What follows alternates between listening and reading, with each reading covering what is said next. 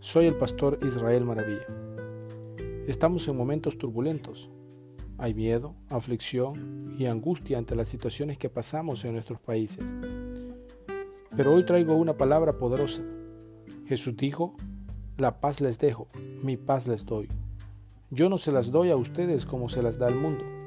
No se angustien ni se acobarden.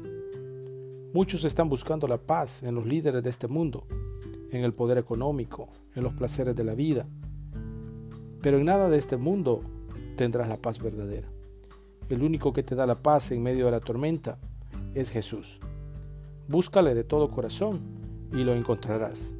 Jesús es el único camino en el cual encontrarás la paz. Le saluda el pastor Israel Maravilla.